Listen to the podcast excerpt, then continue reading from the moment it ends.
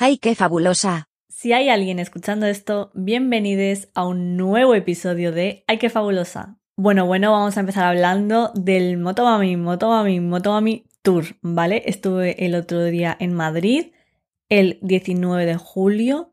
Quiero empezar hablando de esto porque, bueno, ya veis que cada concierto al que voy lo cuento, porque me hace ilusión, ¿no? Y, y también especialmente quiero hablar del Motomami Tour porque han habido un montón de críticas, pero es que lo mejor ha sido que han sido críticas a raíz de que venga a Madrid. O sea, no es que ella haya empezado el concierto en Madrid y de repente la gente lo ha visto y ha empezado a criticar. No, ella empezó el tour en Almería, y luego pues ha ido a más sitios, ¿no? Sevilla, Valencia, tal.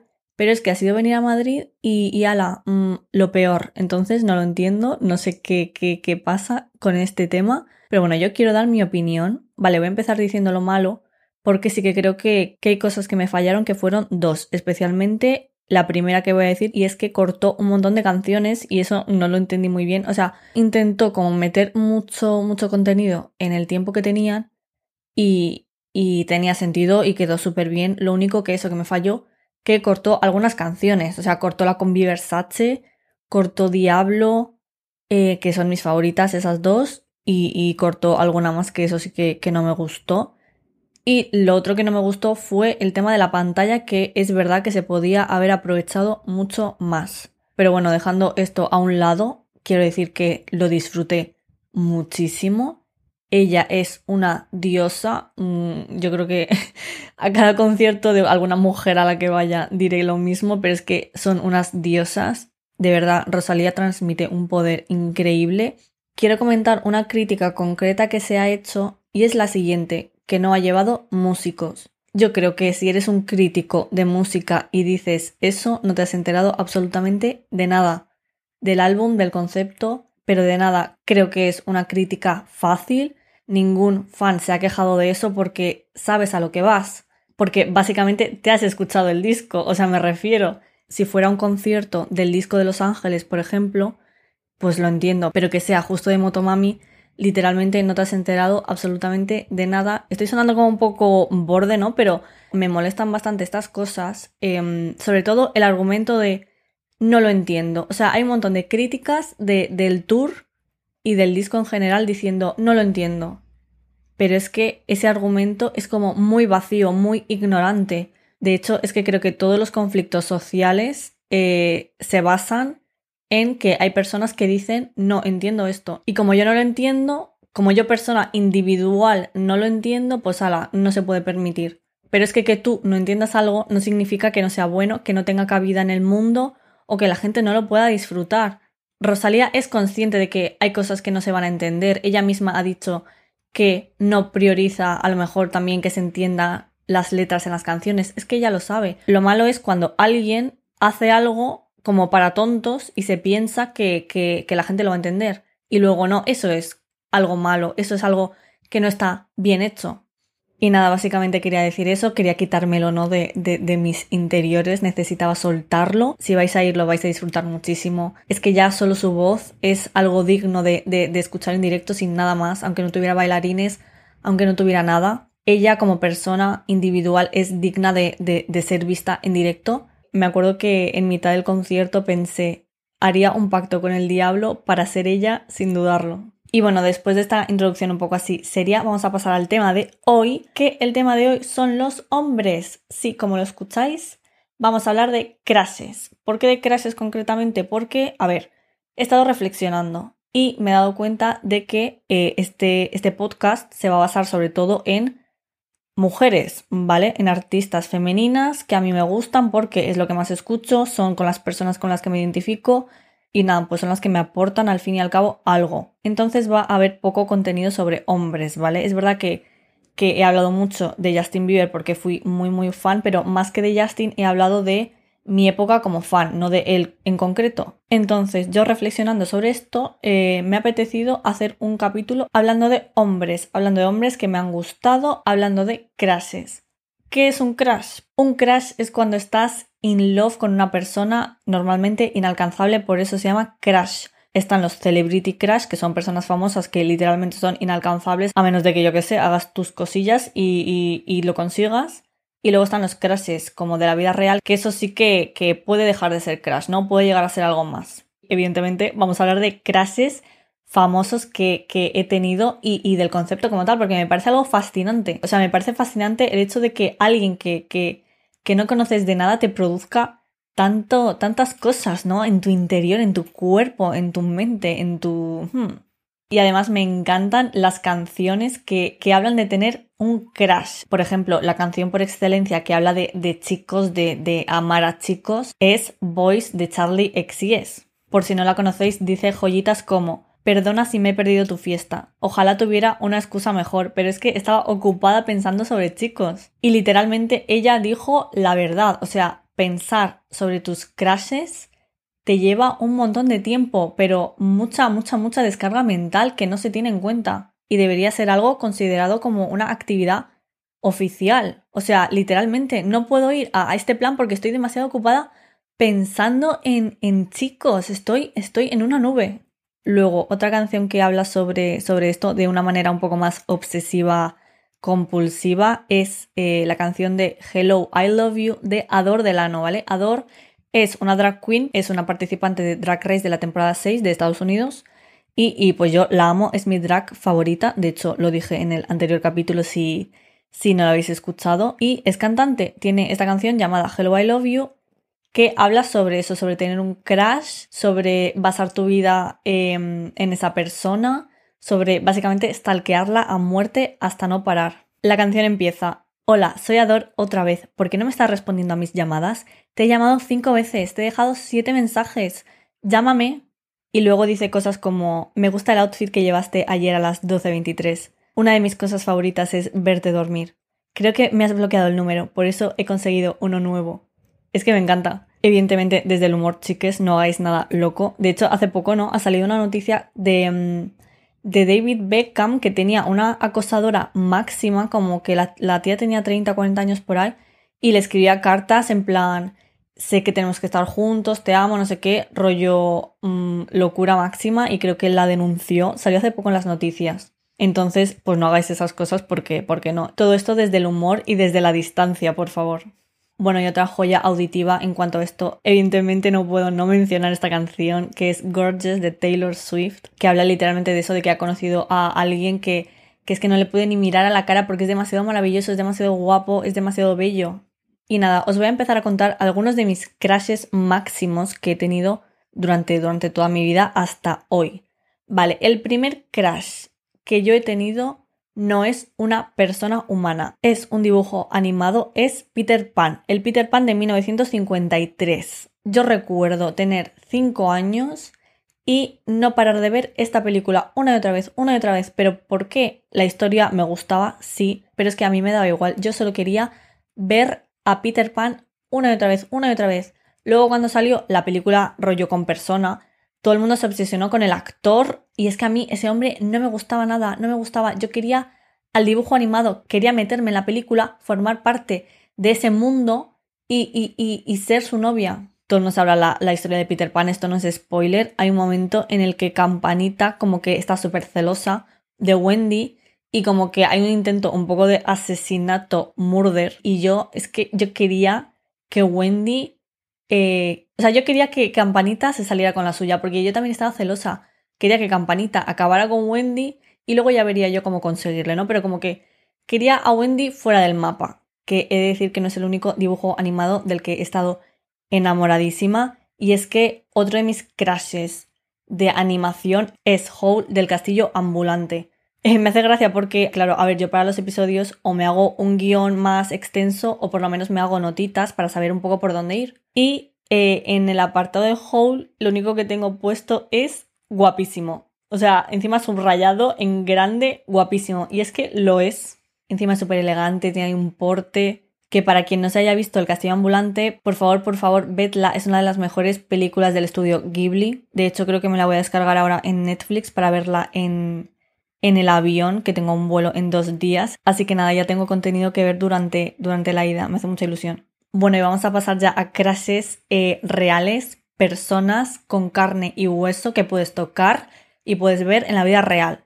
en el anterior episodio, que si no lo habéis escuchado, id a escucharlo, que hablo sobre algunas personas de las que he sido muy, muy, muy fan durante toda mi vida. Pues si lo habéis escuchado, sabréis que he sido muy, muy, muy fan de RBD. ¿Y quién era mi crush en RBD? ¿Quién era? Diego. O sea, el personaje de Diego es que era insoportable, era típico guaperas, súper chulo, tal. Pero es que le amaba, tenía una carita de bebé. Yo creo que la relación de Roberta y Diego fue mi favorita porque amaba a Diego. O sea, yo quería meterme en el cuerpo de Roberta de Dulce María para darle un besito a esa persona. Diego para mí era la persona con la que yo quería estar, con la que quería hacer locuras, con la que quería, con la que quería hacer rebeldías. Tenía un montón de pósters suyos. Encima, claro, en la serie eh, Roberta y Diego como que se pelean un montón. O sea, no están tampoco mucho juntos en comparación con con lo que dura la serie y tal, tampoco están, o sea, como que están muy peleados todo el rato. Y claro, cuando estaban juntos, para mí era como si yo estuviera con él. Entonces, eh, me jodía muchísimo que, que no estuvieran bien, porque cuando estaban peleados era como si yo estuviera peleada con él. Entonces era como, por favor, podéis juntaros y ser felices para que yo lo pueda hacer en mi fantasía. Vale, pasamos al siguiente. El siguiente fue mi crush máximo, ¿vale? Esta persona fue para mí mi crush, crush, crush mi crush máximo fue Dylan Sprouse, que para quien no sepa quién es, Dylan Sprouse es Zack de Zack y Cody, o sea, de, Hotel Dulce Hotel. Vale, esta persona para mí fue el descubrimiento de el amor que yo podía sentir por alguien. Estaba obsesionada. Antes, claro, antes no teníamos móviles como los de ahora. Antes tú no podías buscar imágenes en internet. Entonces yo lo que hacía era con mi móvil ahí, mm, Motorola, no sé cuál sería. Yo tenía un móvil de estos de tapa así súper antiguos. Y claro, eso, como no podías buscar en internet eh, fotos de, de, nadie, y tampoco podías buscar tú la serie por tu cuenta, claro, porque es que no existía el streaming. Pues yo lo que hacía era esperar a que saliera el capítulo en Disney Channel y prepararme delante de, la tele con el, con el móvil para sacarle fotos. Para sacarle fotos para yo tenerle para siempre, para siempre conmigo y poder verle la cara cada vez que quisiera. Bueno, yo tardé muchísimo en darme cuenta de lo que era el doblaje, ¿vale? No, no, no entendía muy bien el concepto, no entendía muy bien el concepto de que una serie se hiciera en un país de otro idioma y luego aquí pues se doblara al español, como que no, no sabía. Yo veía la serie de Zack y Cody y amaba a Zack. Entonces, en ese momento, ¿qué podía hacer yo para averiguar cuál era su nombre real? Esperarme a ver los créditos. Entonces yo por alguna razón obviaba la parte en la que saldrían sus verdaderos nombres y lo que miraba era la parte de los dobladores. Y por ejemplo, a Zack lo doblaría, yo qué sé, Fernando Gómez y a, y a Cody le doblaría eh, Ignacio, Ignacio Moreno. Dos personas diferentes, con apellidos diferentes, cada uno de su padre y de su madre. Pues yo veía esos nombres y me pensaba que, eran ellos de verdad. O sea, yo me pensaba que eran españoles que vivían aquí y todo. Era como mi fantasía de, de querer estar cerca de él. Entonces, claro, yo me pasé como mucho tiempo no entendiendo por qué al ser gemelos tenían apellidos diferentes. Encima que hablaban en español, porque claro, la serie está ambientada en, en Boston, en Estados Unidos. O sea, esto sí que era consciente de que Boston aquí no había ningún Boston. No, no entiendo ni tampoco recuerdo muy bien cuál era mi pensamiento en ese momento, cuál era mi lógica, pero para mí, bueno, mm, tenía sentido, tenía sentido menos eso, que tenían apellidos diferentes.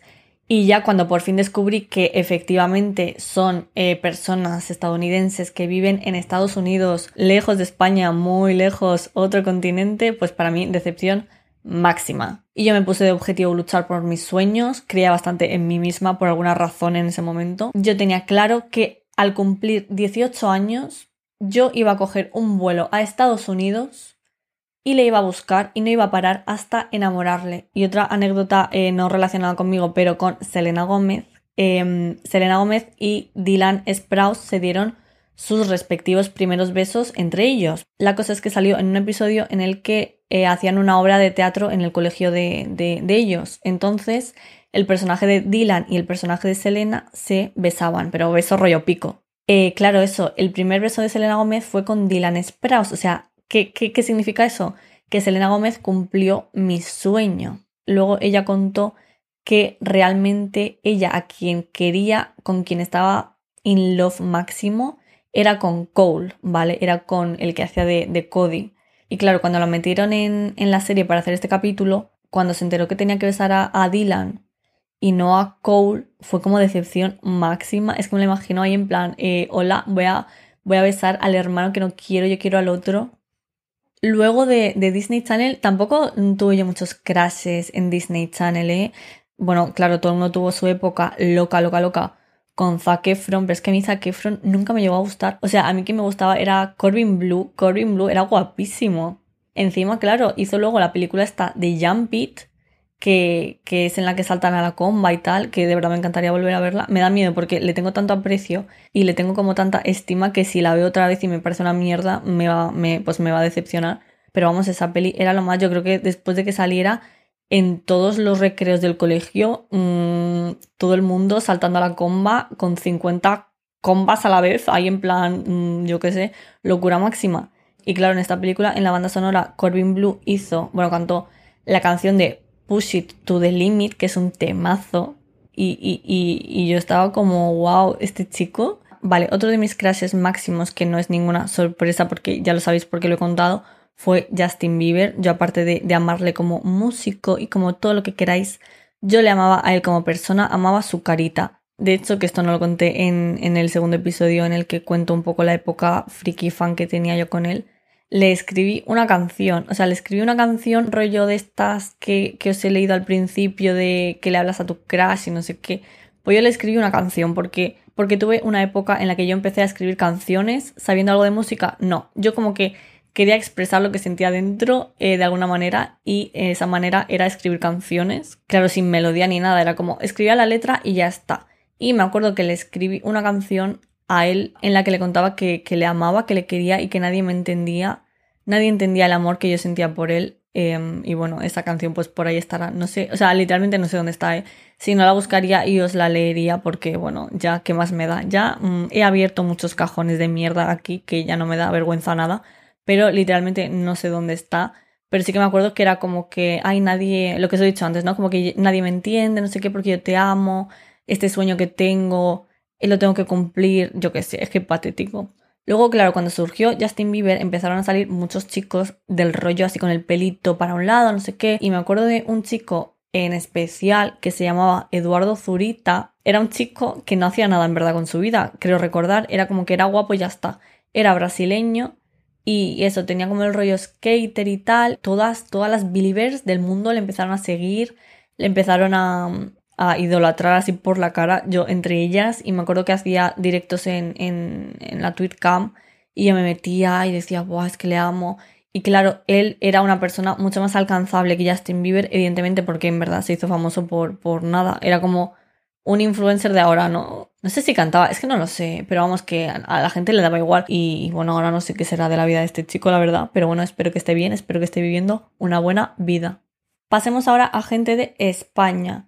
Mi crush máximo de España es John González. Yo amo a John González desde el internado. Es que amaba al personaje de Iván, que, que bueno, igual que Diego en Rebelde, era el típico chulito tonto tal pero es que a ti en ese momento te da igual. Es verdad que al principio de la serie era insoportable, rollo, basta ya chico, cállate cinco meses, pero claro, mm, sabías, tú sabías en tu interior que iba a ser el típico personaje que es así como malo al principio, pero que luego iba a cambiar y que no sé qué. Luego también eh, Culebra en Los Protegidos. Mm, encima, claro, Culebra sí que le vendían como chulito, pero desde el principio como que le metieron ahí puntos de persona buena y tal, sobre todo, claro, con sus, entre comillas, hermanos pequeños, era adorable, entonces, ¿cómo no le podías amar? Otro crash con el que me dio fuerte de España fue Abraham García, ¿vale? ¿Quién es esta persona?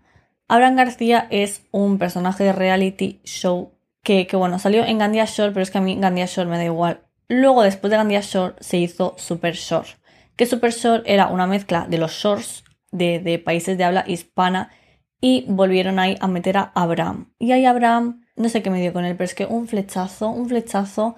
Luego Abraham con el tiempo eh, fue a Supervivientes, ganó. A mis Supervivientes lo siento mucho.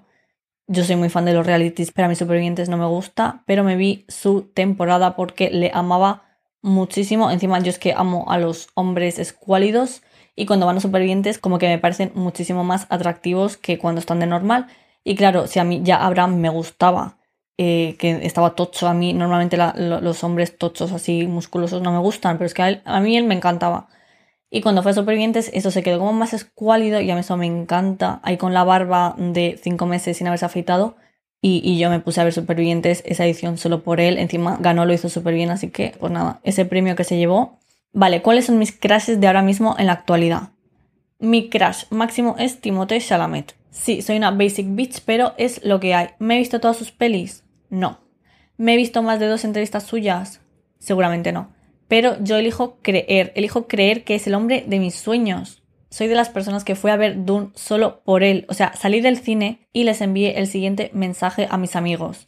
Acabo de ver Dune y literalmente necesito liarme con Timothée Chalamet. Literalmente esas tres horas que duró la película, yo lo único en lo que podía pensar era que necesitaba darle un beso. No me enteré de mucho, a ver si, pero vamos, que yo estaba muy, muy pendiente de, de verle ahí la cara en 4K en el cine. Bueno, y mis dos últimos crashes de ahora mismo y los de todo el mundo son Jonathan Bailey y Jamie Campbell Bower. Los de todo el mundo porque es imposible que no te gusten estas dos personas. Si te gustan los hombres, claro. Mira, Jonathan se ganó el corazón de todo el mundo en la segunda temporada de, los Bridgerton con el personaje de Anthony. De verdad, Kate y Anthony hace mucho que una pareja de ficción no lograba transmitir tanta, tanta atracción sexual. Estaban a la altura de, de Marianne y Connell en Normal People, pero vamos, y nada, Jamie Campbell Bower hace de Vecna en Stranger Things y el mundo entero ha descubierto que es la persona más graciosa y más cute del universo.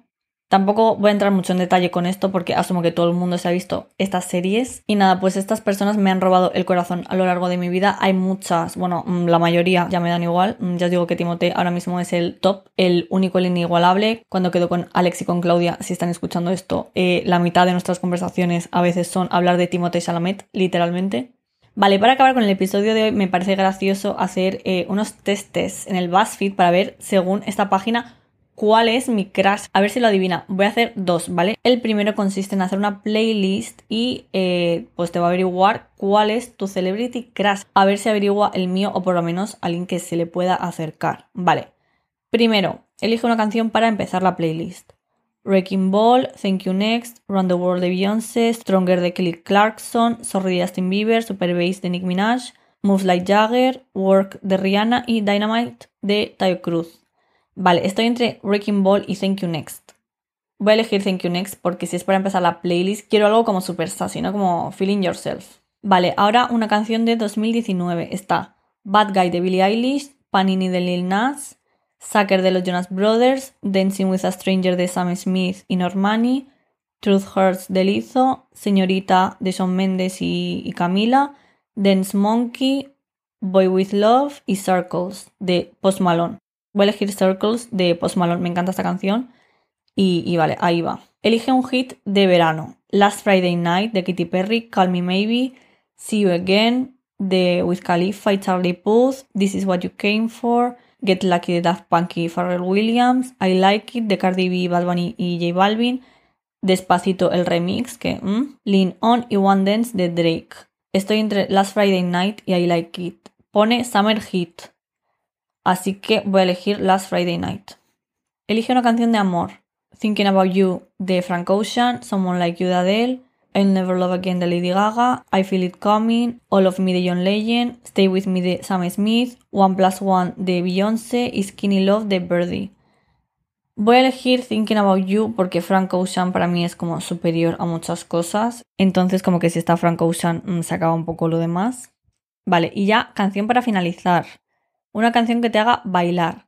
We Found Love, Uptown Funk, Into You de Ariana Grande, Hotline Bling, Dancing on My Own de Robin, Shake It Off de Taylor, Work Beats de Britney, Do de las Blackpink y The Age of Glory. Joder, es que han puesto Shake It Off, Do y The Age of Glory. A ver, es que voy a elegir Shake It Off porque soy una Taylor Swift How, así que lo siento mucho, Shake It Off.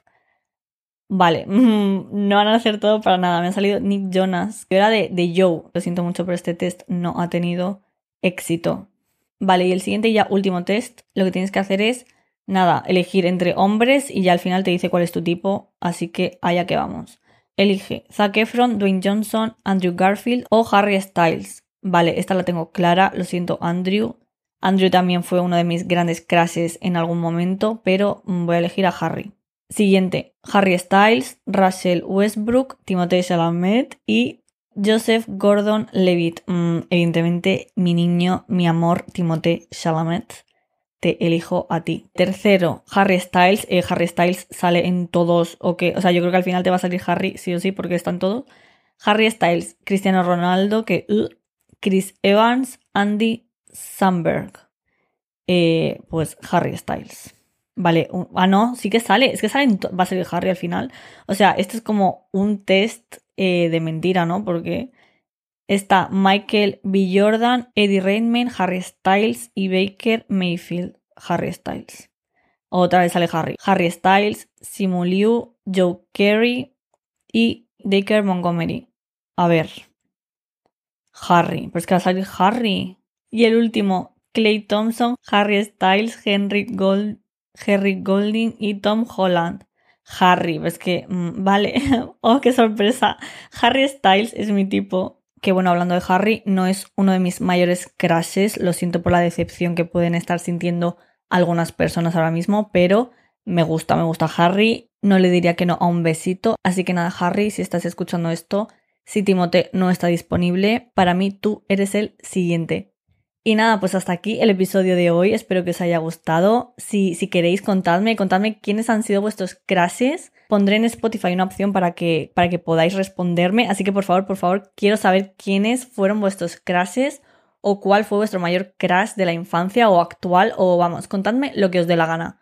Muchas gracias como siempre por estar aquí y nos escuchamos en el siguiente.